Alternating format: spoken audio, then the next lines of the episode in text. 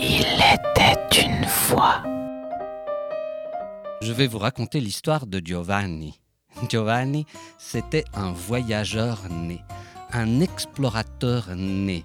Depuis tout petit, il était curieux, il voulait découvrir.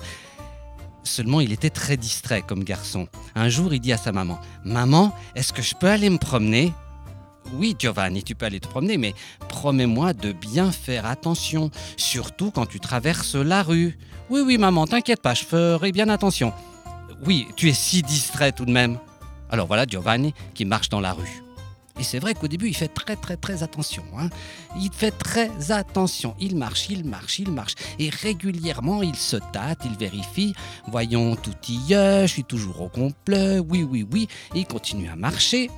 Mais voilà, il perd de sa concentration et le voilà qui retombe dans ses travers, dans sa distraction. À un moment donné, il y a un monsieur qui lui dit Mais Giovanni, regarde ta main, tu l'as perdue? Ah, bah c'est vrai qu'il a perdu sa main.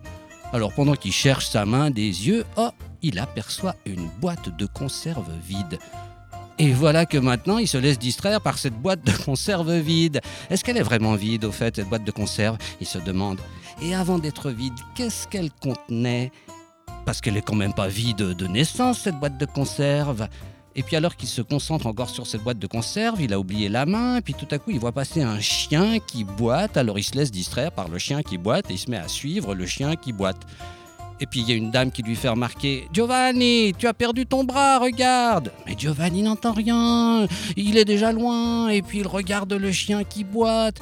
Alors heureusement, la dame sait très bien où habite Giovanni. Alors elle ramasse le bras, elle l'emmène jusqu'à la maison de Giovanni, elle frappe à la porte, il y a la maman qui ouvre. Madame, j'ai trouvé le bras de Giovanni. Il est bien à lui, non? Oh oui, il est bien à lui, je vous remercie, madame. Mais vous savez, mais qu'est-ce qu'il est distrait, mon Giovanni? Qu'est-ce qu'il est distrait? Oh, faut pas vous en faire, madame. Vous savez, ah, les enfants à cet âge, ils sont tous comme ça. Et Giovanni continue à marcher, plus que sur une jambe. Il n'a plus qu'un bras, et encore ce bras, il n'a pas de main, et puis il a perdu son nez, puis il a perdu une oreille, il perd ses cheveux.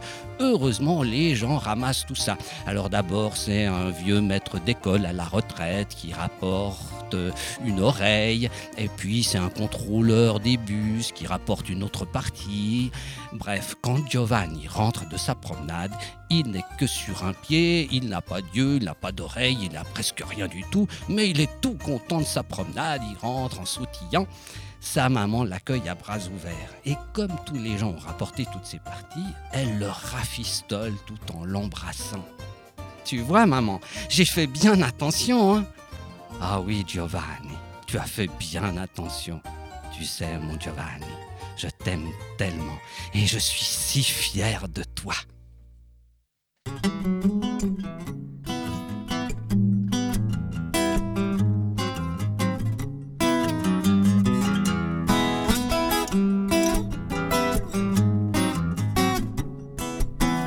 Dicembre, gennaio, febbraio, marzo, aprile, poi maggio, giugno, luglio e poi agosto.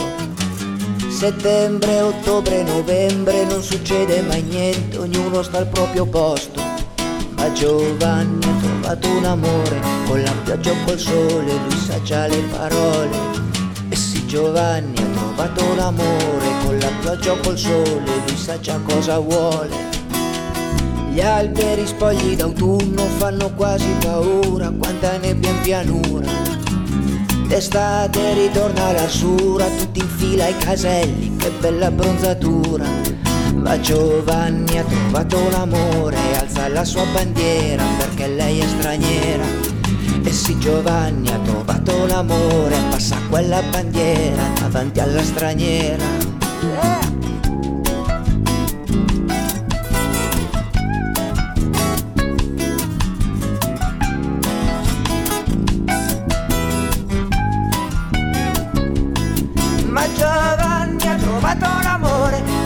Adesso ha paura perché non è sicura. E sì Giovanni ha trovato un amore, però adesso ha paura perché non è sicura. Perché lei ha proprio un'altra cultura, differente dalla nostra che è più casta e più dura. E infatti Luca si sposerà presto perché lei ha un nipotino che lo tiene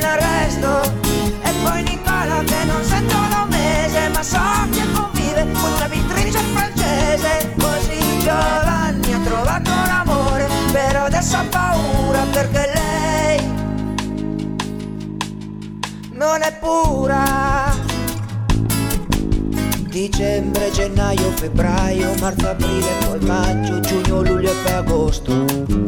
Settembre, ottobre, novembre, non succede mai niente, ognuno sta al proprio posto, ognuno sta al proprio posto.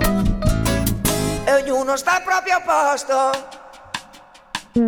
Ma Giovanni ha trovato l'amore